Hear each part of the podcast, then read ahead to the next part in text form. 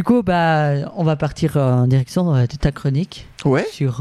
Je sais pas chronique tec- la chronique technique peut-être pour démarrer, puis on garde la, la revue de presse pour la fin parce que je pense c'est un peu plus, c'est un côté un peu plus sympa, voilà, à la fin, c'est- un peu plus C'est- animé, c'est- je c'est pense. une très bonne idée. Voilà, on va vous endormir tout de suite, donc on, vous l'avez compris, non, je plaisante.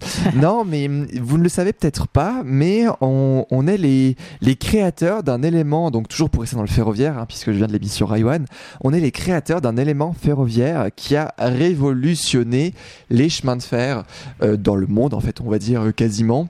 Euh, c'est tous. Alors, est-ce que tu as une idée? Bah, Seb, enfin, toi, tu le sais, je t'ai- on a déjà préparé l'émission ensemble. Mais... Ouais, ouais, Voilà. poupée, même, je, je suis dans le monde Alors, ferroviaire. donc vas-y, fais comme peu- si tu savais pas.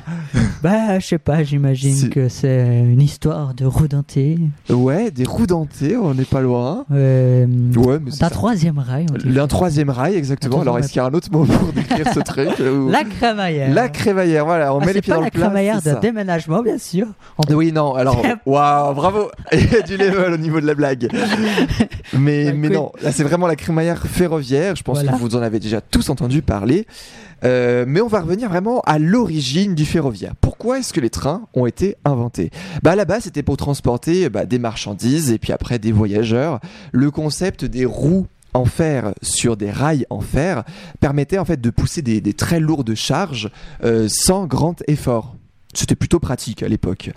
Euh, alors cette théorie tient sur des lignes plates, on va dire, avec très peu de dénivelé, mais ça se complique dès qu'une déclivité est faible, euh, enfin même faible, apparaît.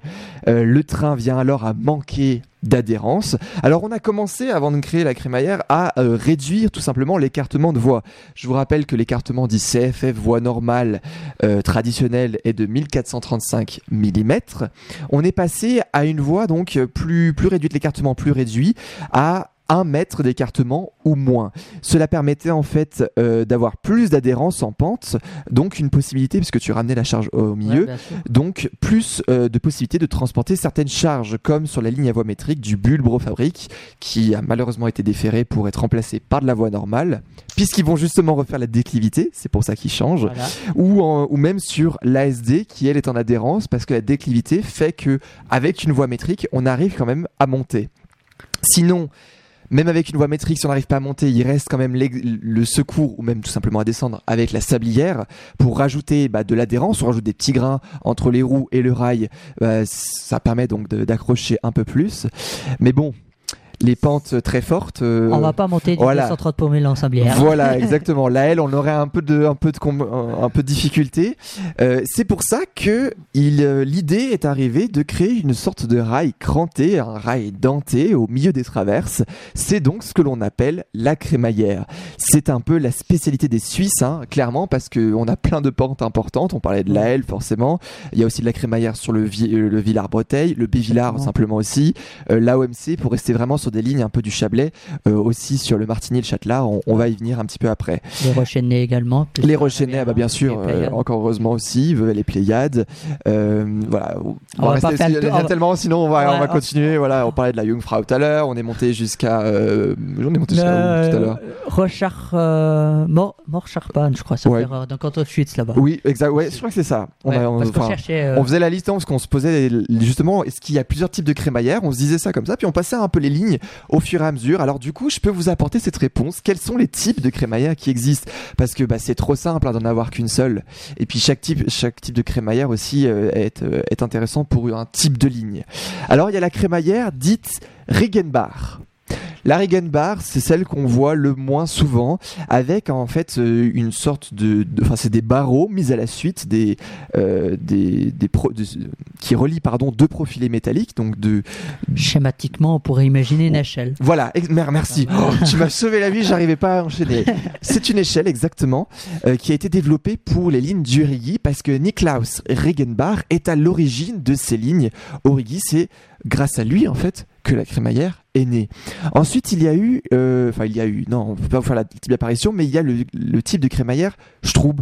Alors c'est tout simple, c'est juste des petites dents qui sont mises à la suite. Il y a rien de plus, c'est un rail qui a des dents donc qui sortent Voilà. euh, avec un écartement toujours constant, bien sûr, pour, euh, pour que les roues puissent se mettre dessus. C'est ce qu'on a sur le Martigny-Châtelard, justement, on en parlait sur la portion Vernaya-Salvan. Et anciennement aussi sur la OMC avant que la ligne soit refaite. Voilà, avant 2016. Et justement, maintenant sur la OMC, on est passé de la crémaillère Stroub à la crémaillère Apt.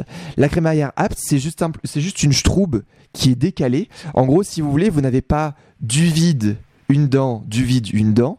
C'est vraiment, vous avez toujours une dent d'un côté En ou de l'autre, à droite ou à gauche, et du vide à l'opposé. Donc à gauche du vide, à droite une dent. Un tout petit peu plus loin, une dent à gauche, à droite du vide. C'est ça la crémaillère Apt. Il y a également la crémaillère, la Lorer, alors peu- un peu plus rare, hein, on va pas le dire, on va pas se nier, qui est composée de deux crémaillères soudées dos à dos, donc à l'horizontale, pas à la verticale. Et les machines, les, les trains viennent avec deux roues horizontales enserrer la crémaillère. C'est ce qu'on retrouve au chemin de fer du Pilatus.